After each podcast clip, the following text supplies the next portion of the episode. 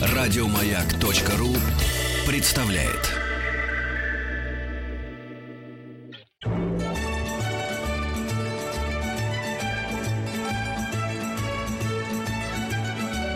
Толковый словарь Петрова Шишкина.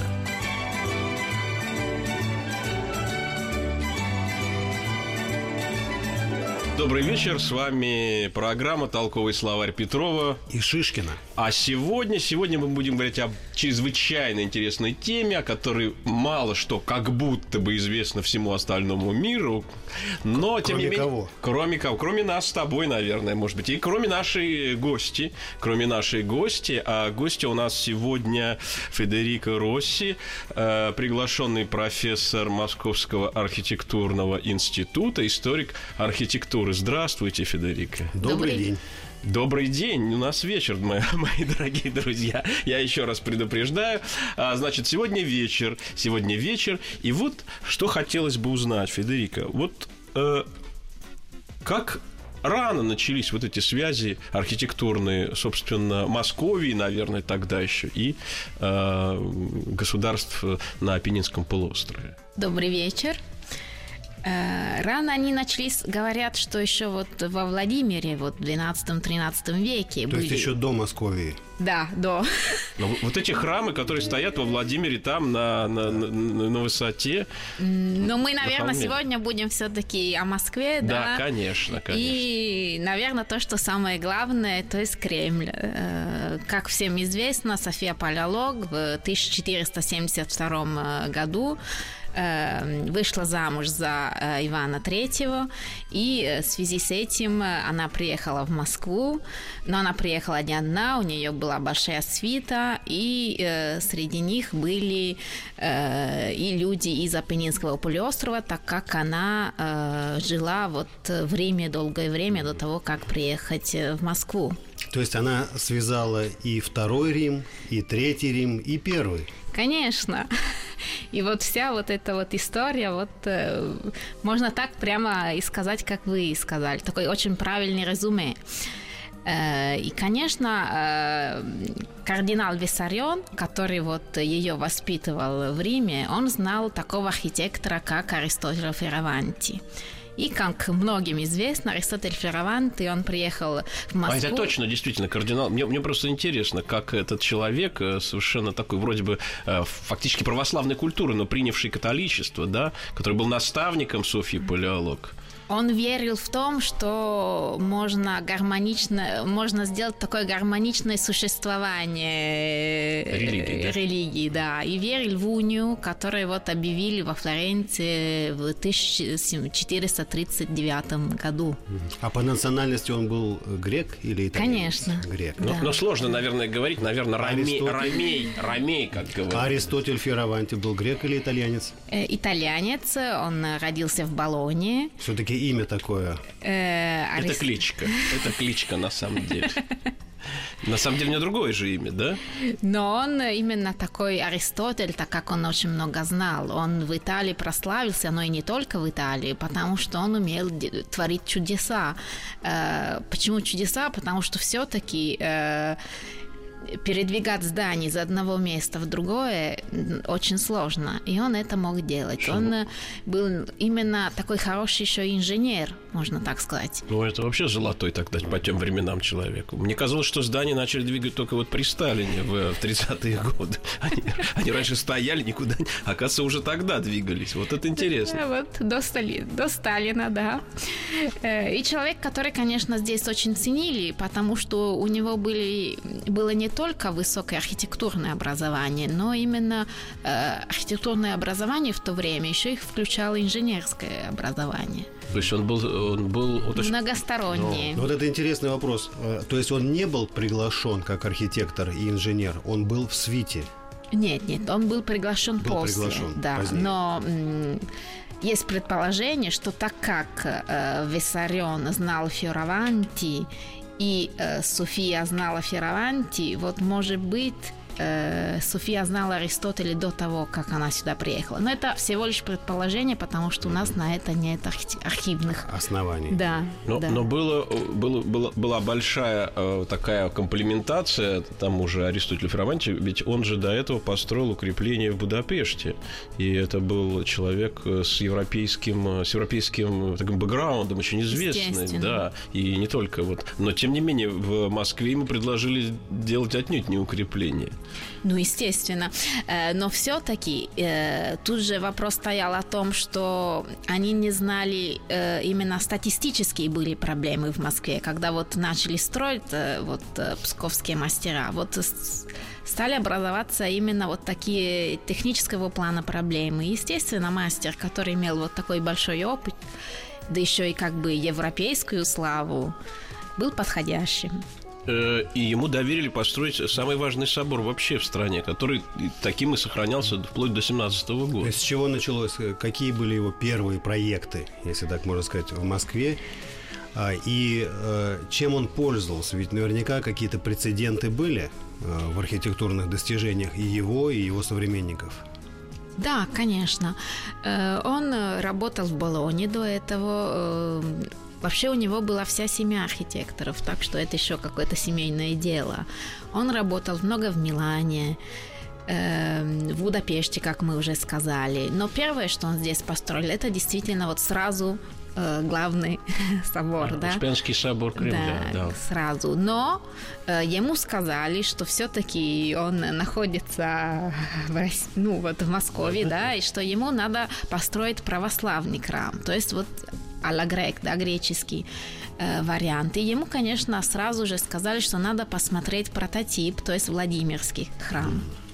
Он туда поехал, и как только увидел, сказал, о, это работа наших мастеров. То есть как бы я узнаю своих Но дело даже не в этом, а даже забавно в том, что когда вот э, русское посольство приехало вот в Венецию, чтобы его встретить и чтобы потом Привести, да. привести его сюда, он показал э, собор Святого Марка в Венеции э, и вроде бы сказал, что это его собственная постройка. Конечно, этого быть не могло, и, наверное, он тоже сказал... Наверное, не так перевели. не так перевели, правильно.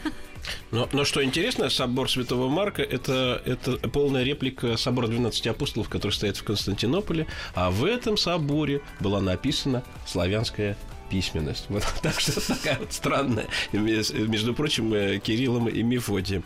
Да, но вот это пересечение, это исторические важные вехи. А для нас, для нашей программы важной вехой является каждый урок итальянского языка в исполнении Дмитрия Петрова. Толковый словарь.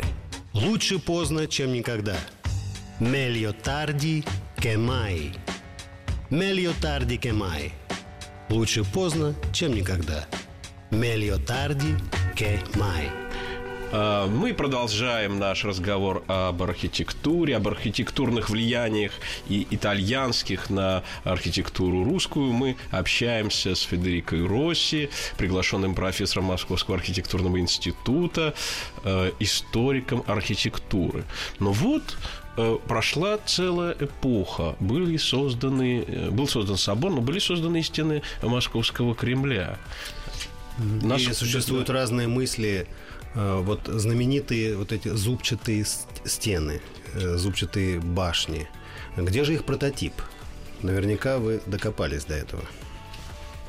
Ну, конечно, прототип можно найти в Италии, но даже э, можно еще больше сказать. Можно сказать, что Кремль, вот, э, вот это вот говорил часто Дмитрий Олегович Швидковский, как рес- ректор МАРХИ, что можно сказать, что Кремль вот с этими стенами это самая большая ренессанская крепость, которая была построена, потому что часто путешественники, которые сюда приезжали, они когда это смотрели, они думали, о, очень похоже на Милан на то, что построено там.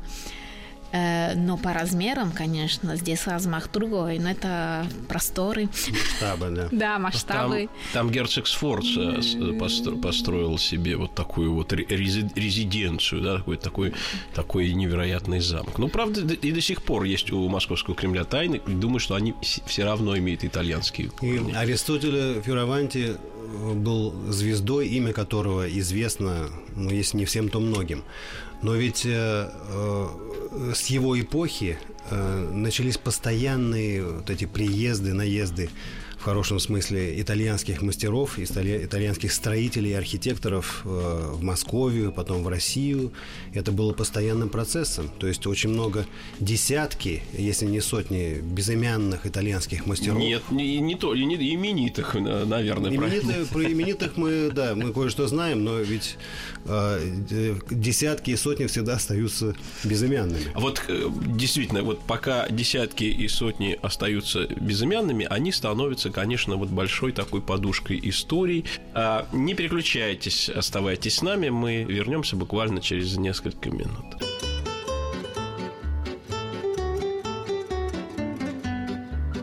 Толковый словарь Петрова Шишкина. И вот, вот большие эпохи, большие эпохи, они вот в России, как правило, характеризуются тем, что нужно черпать где-то на Западе какие-то силы, или на Востоке, кстати, что-то, что тоже иногда бывало, там в связи с тем, что все-таки здесь почта-то из Монголии вообще пришла. Но вот, тем не менее, эпоха Петра Первого... Вот, да, в последующие да. эпохи, ведь э, Петровская эпоха э, реформ не могла обойтись просто без итальянского по крайней мере, архитектурного влияния. Сопровождение. Что известно на эту тему? Много известно, но, наверное, самое интересное, что именно для строения Петербурга, да, э, приехали много из Италии, из Франции, из Германии, и, и все они немножко перестали э, работать, как итальянец перестал работать, как, э, как он работал на родине, француз тоже, и все стали работать по-питерски уже. И и уже, конечно, сложно сказать, что итальянское, что нет. Немцы стали более итальянскими, итальянскими архи... там, стилями уже нельзя что-то либо такое сказать. Но, э, конечно, Трецини, Доменико Трецини, это человек из Тичино. Трезини, наверное, нет? Или Трецини все-таки? Вот. Все-таки да, по-итальянски. Нет, нет, ну, про... нет, ну, нет, но дело вот что, вот тогда возникает вопрос. Допустим, он у нас в таком написании, может быть, оно неправильное. Он да? не везде в таком написании. Ну, ну, ну, ну мы я в основном, я понимаю, о чем так, идет. далее, далее. Трецини. Хорошо, хорошо, Трецини. Согласимся с итальянским языком. Хорошо. Да. Франческо Бартоломео Растрелли. Это да, да. Так можно? Хорошо. Да. Джакомо Кваренги. Прекрасно. Это все какие это все потрясающие имена, вот потому что с ними целая эпоха возникает в голове. Федерико, а ведь э, это итальянская архитектура оказала влияние не только на русскую, на российскую, но и на всю европейскую. Поэтому э, архитекторы из Германии, из Франции э, в любом случае подвергались какому-то влиянию итальянской архитектуры, потому что итальянская архитектура, насколько я представляю, все-таки была первой такой сложившейся средневековой а, и впоследствии в период возрождения архитектурой как направление? Конечно, в основном вот э, если так смотреть э, Возрождение, что это такой стиль Ренессанс, который, в общем-то, покорил всю, всю Европу, э, и потом э, барокко, вот римская школа барокко, и уже потом, э, уже в XVIII веке классицизм, то многое опирается на, на итальянские памятники, на итальянские архитекторы. Но в основном надо сказать, что в Италии, так как это родина такого, такого еще античного э, периода, там остались, сохранились многие памятники, которые стали учебником для итальянских архитекторов и для э, тех, которые приезжали учиться в Италию. И это, конечно, очень важно, потому что и французы приезжали учиться, э, и немцы, и потом уже, когда в Петербурге основалась Академия художеств, и русские стали приезжать э, более систематично, потому что они получали золотую медаль, и они приезжали в Рим э, учиться. И это, конечно, особенно для конца 18-го, еще больше в 19 и, и в 20 веке. Это стало поддерживать вот эти связи и вот эти архитектурные влияния, потому что не только итальянцы сюда приезжали, но и русские э, уезжали.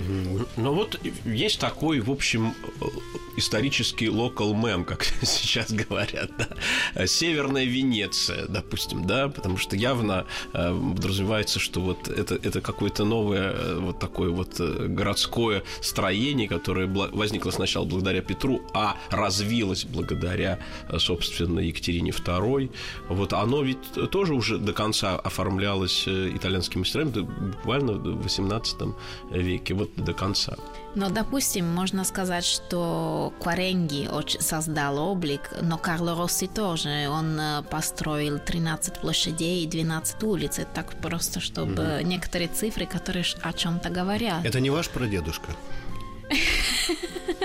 Но все Росси родственниками, наверное. Все Росси родственники. А вот, вот важный момент. Когда мы говорим архитектура, мы очень часто, мы очень часто думаем, что это дом, да? Но на самом деле архитектура это улицы, это площади, это большие пространства, и это даже города, в которых есть какая-то вот великая такая задумка, которая может быть воплощена. Конечно, если мы говорим о Петербурге, все начинается с градостроительной идеи и вот идея регулярности. Петербург – это регулярный город, э, и в этом он очень отличается от Москвы. А вот эта идея регулярности, вот если взять, допустим, римский античный лагерь, это перпендикулярные и параллельные улицы. И от этого уже долгая история. И... То есть строение города такими регулярными блоками. блоками ну, да. Ну, ну, Есенин называл Москву дрем, дремотной Азией, и, и она почила на куполах, у него это есть в э, замечательных стихах. И э, Петр бежал от этой дремотной Азии вот в тот Петербург, который он видел как некий прототип будущего прекрасного государства, где все ясно и все понятно. А, но вот не всегда все понятно, но оно становится понятным, когда мы слушаем уроки итальянского языка Дмитрия Петрова. Толковый словарь. Личные местоимения. Надо же как-то определяться, с кем мы общаемся. Я – Ио. Ио – я. Ты – ту. Он – Луи. Она – Лей. Я, ты, он, она. Ио, ту, Луи, Лей. Идут года, проходят эпохи, наступают новые времена, появляются новые лица, и э, 20 век, 20 век становится очень важным э, трендом вообще для, для русской культуры, для советской культуры, которая, в общем-то, новая, и тем не менее итальянское влияние на нее сохраняется. И, и здесь на лицо. Или и на лицо, вот просто везде, честно говоря. Почему так происходит? А так происходит, потому что так упрощенно можно сказать, что итальянская архитектура, она интерпретирует античную архитектуру. А когда э, вот в советскую эпоху стали именно обращаться к античному наследию, они, естественно, стали обращаться уже, стали смотреть, что все-таки происходит в Италии, как будто в Италии родина античности. Ну, это как бы отчасти так и есть. И, и там сохранились, как я уже говорила, эти памятники. И если смотреть, вот я сегодня с утра перелистала проект Игольца, Э, Помпей всюду. Э, типовой театральный проект на тысячу мест для СССР, а там э, Помпей, фрески Помпея, колонны тонкие Помпея, то есть это вот было одно воспоминание. Да, то есть можно сказать, что любые радикальные преобразования, революционные преобразования, когда все хочется начать с нуля, все равно обращаются к наследию Древнего Рима. Ну и, и об этом наследии мы узнаем в выпусках новостей на канале «Маяк». Не переключайтесь, оставайтесь Оставайтесь с нами.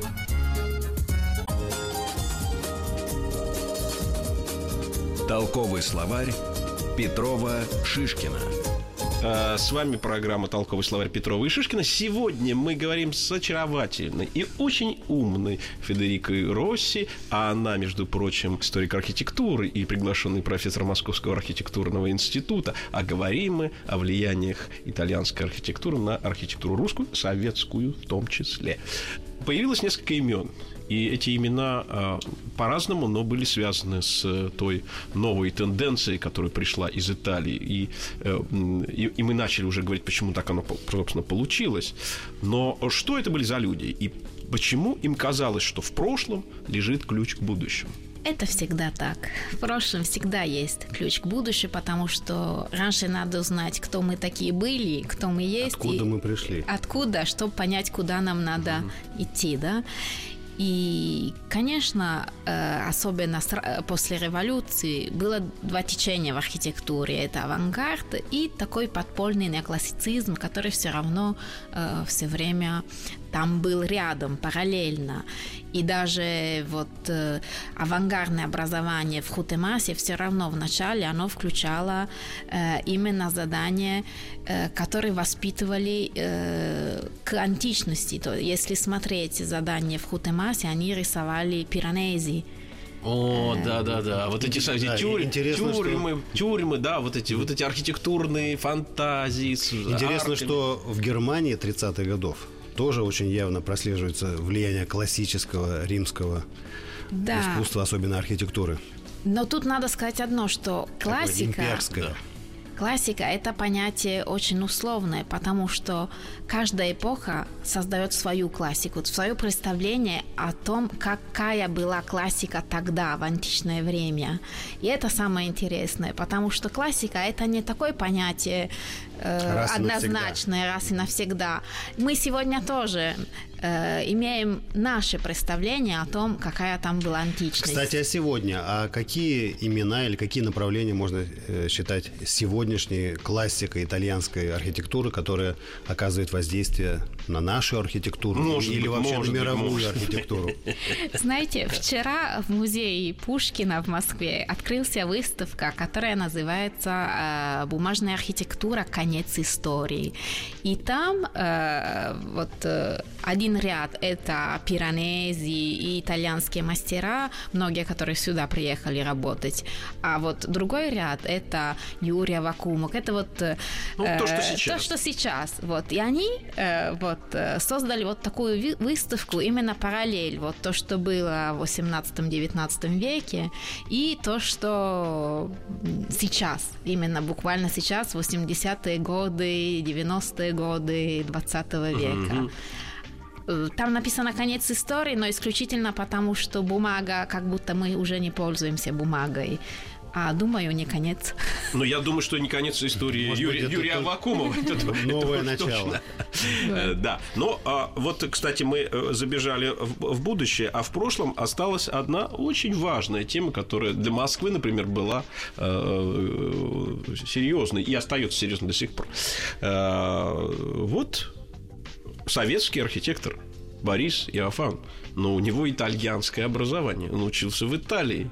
Он приехал-то в Россию почти случайно, в советскую. Может, может быть, и не приехал бы совсем, если бы не его встреча с, э, с председателем Совета народных комиссаров Рыковым, который со своей женой приехал инкогнито отдыхать в Рим. И не знал этого города. Вот. А почему, собственно, так... так а как, тут и подвернулся. Так оказался. У вас тоже только знакомство, да, кумовство, свато, сватовство. Конечно, и, и с Фиораванти произошло то не, же ну, самое. Фиораванти. Нет, мне интересно, что об этом думает Федерика. Э, Борис Яфан э, блестяще образован э, как архитектор, конечно. У него и Обычно, когда двойное образование получается, и русское, и итальянское, это, конечно, очень большой багаж архитектора. И да еще к тому же э, блестящий рисовальщик. Просто его графика очень высокого уровня. И он в Риме работал у Армандо Бразини. И, конечно, э, влияние Бразини на юного Яфана чувствуется, и, э, и это безусловно. И она осталась до конца она осталась. Э, хотя, конечно, Яфан разный вот в течение своей жизни. Он менял, в общем-то, свой стиль. Что интересно у Яфана, что, как мы все знаем, он спроектировал Дворец Советов. Это архитектурный центр Москвы, так, так скажем, главный. Вот сейчас, вот сейчас, по крайней мере, там, где стоит сегодня у нас храм Христа Спасителя. Да, сейчас стоит храм Христа Спасителя, ну, историю эту все знают, э, и, в общем-то, победил конкурс Дворца Совета э, именно Яфан. Многие считают, что идея большой статуи как кульминация э, дворца – это идея, которая была у Бразини уже. Ага, Э, вот и- как интересно. И, может быть, есть вот в этом какое-то влияние.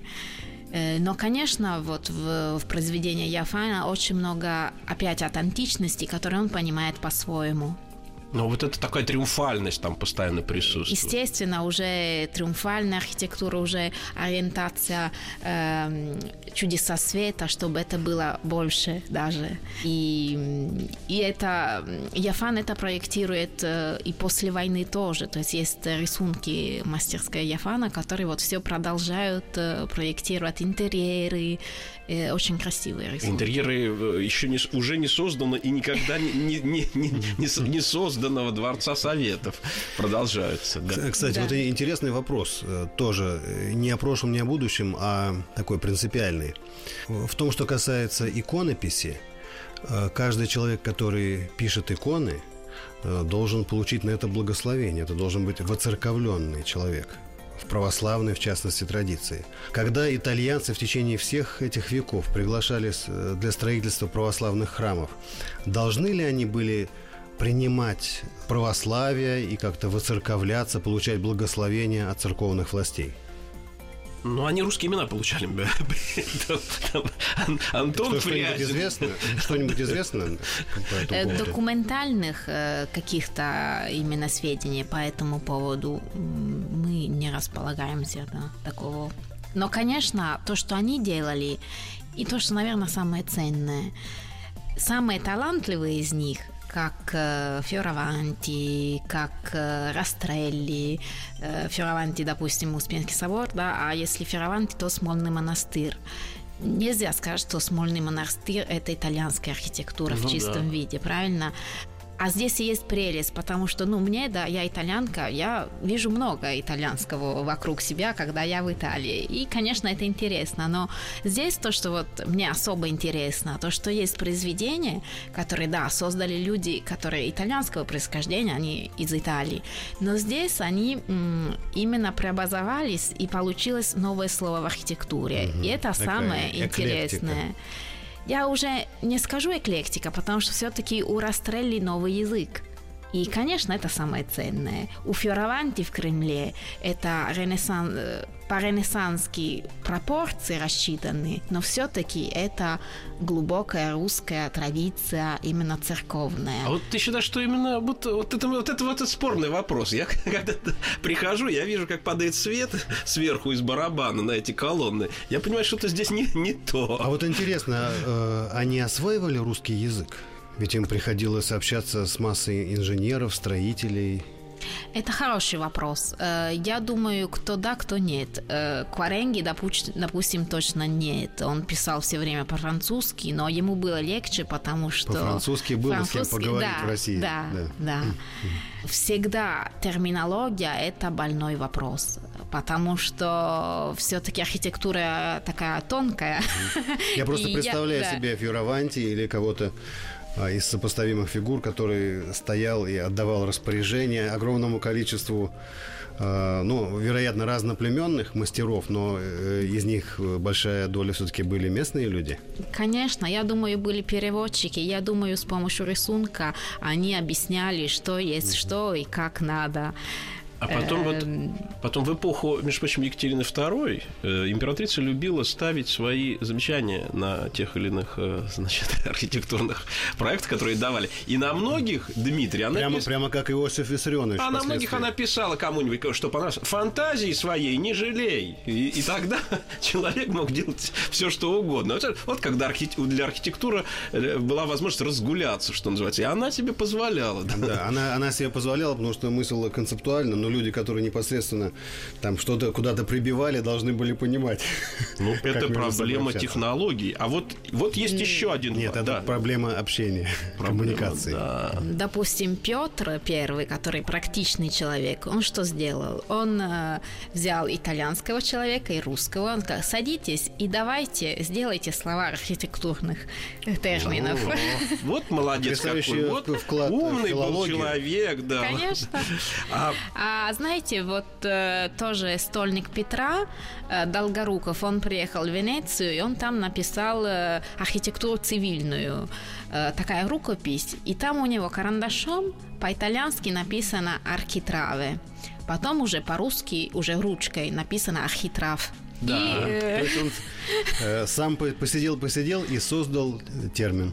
Конечно. но у нас тут Так, есть... наверное, да. это все и происходило. Но тем не менее, у нас есть тут еще одна важная тема, которая, э, я, я считаю, тоже концептуально, она для, для, для Москвы, например, очень важна. И она тоже связана с Италией и связана напрямую. Э, вообще, два великих архитектурных стиля, которые родились в советскую эпоху, это были конструктивизм и, конечно, сталинский ампир.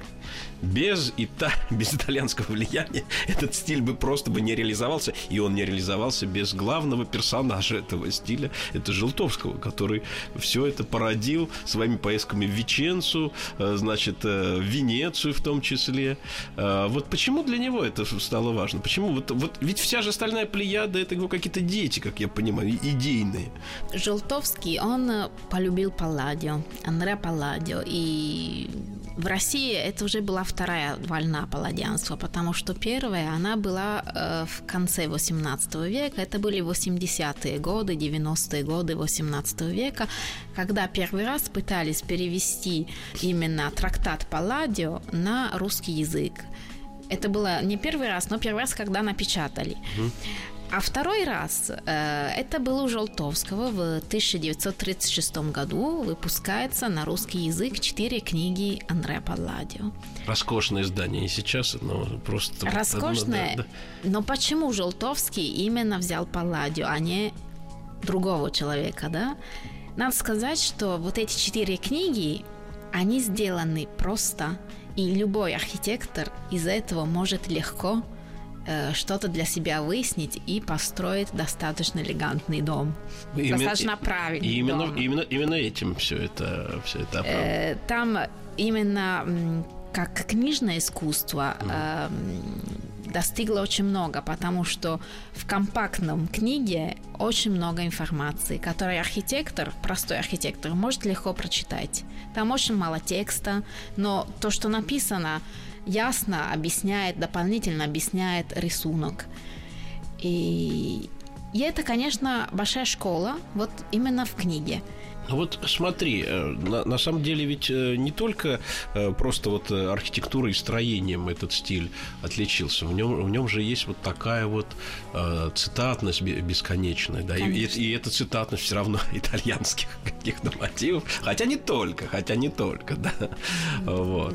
Но что отличает Италию? вот именно вот эти, да, там цитата, но в основном всегда другие пропорции, потому что русские просторы, они не маленькая Италия, и когда надо создавать или реплику, или цитату тех форм, которые в Италии, все равно окружающая среда, она другая.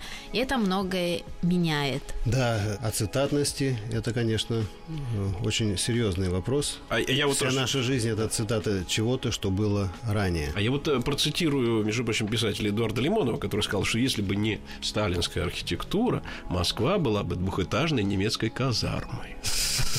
Я думаю, что в этом что-то есть.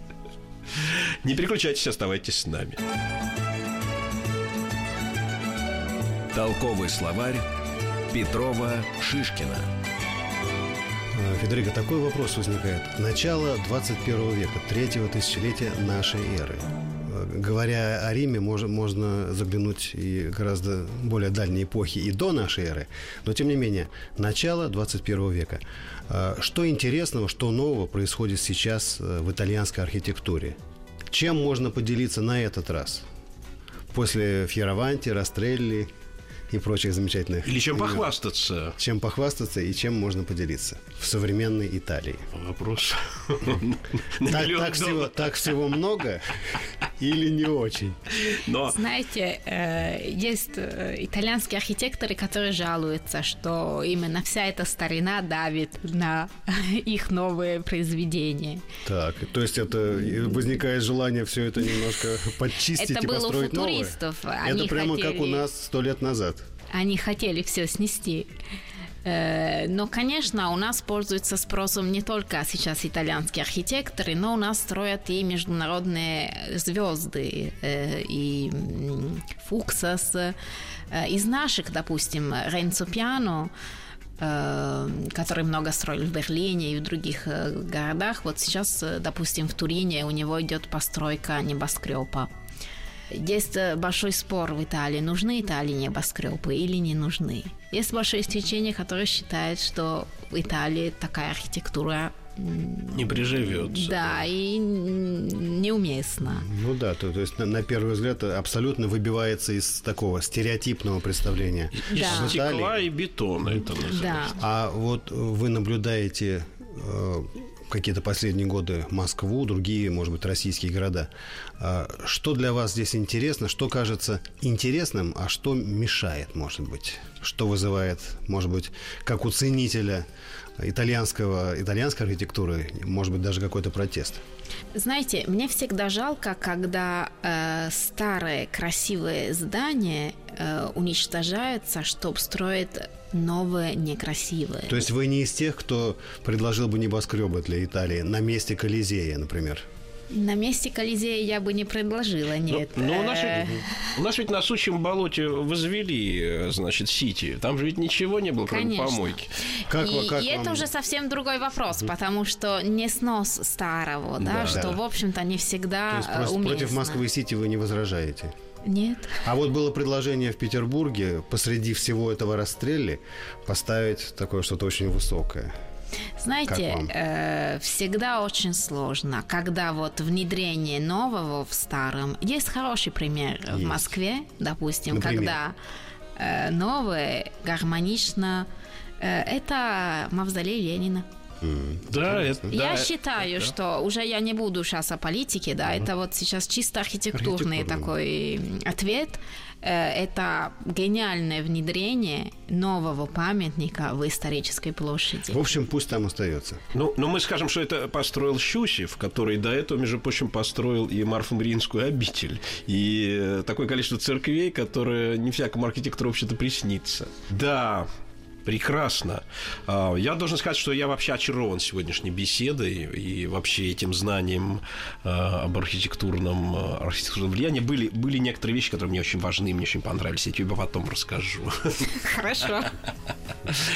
Но, тем не менее, а вот, э, вот важный вопрос вообще. А что сейчас становится главным вообще в архитектуре, в городской архитектуре, э, скажем, в европейской? Ты, ты за этим следишь?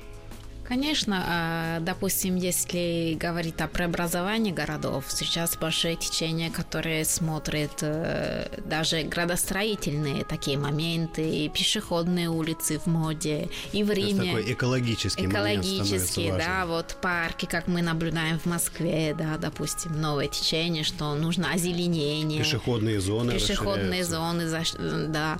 В Риме, допустим, тоже хотят э, расширить пешеходные зоны.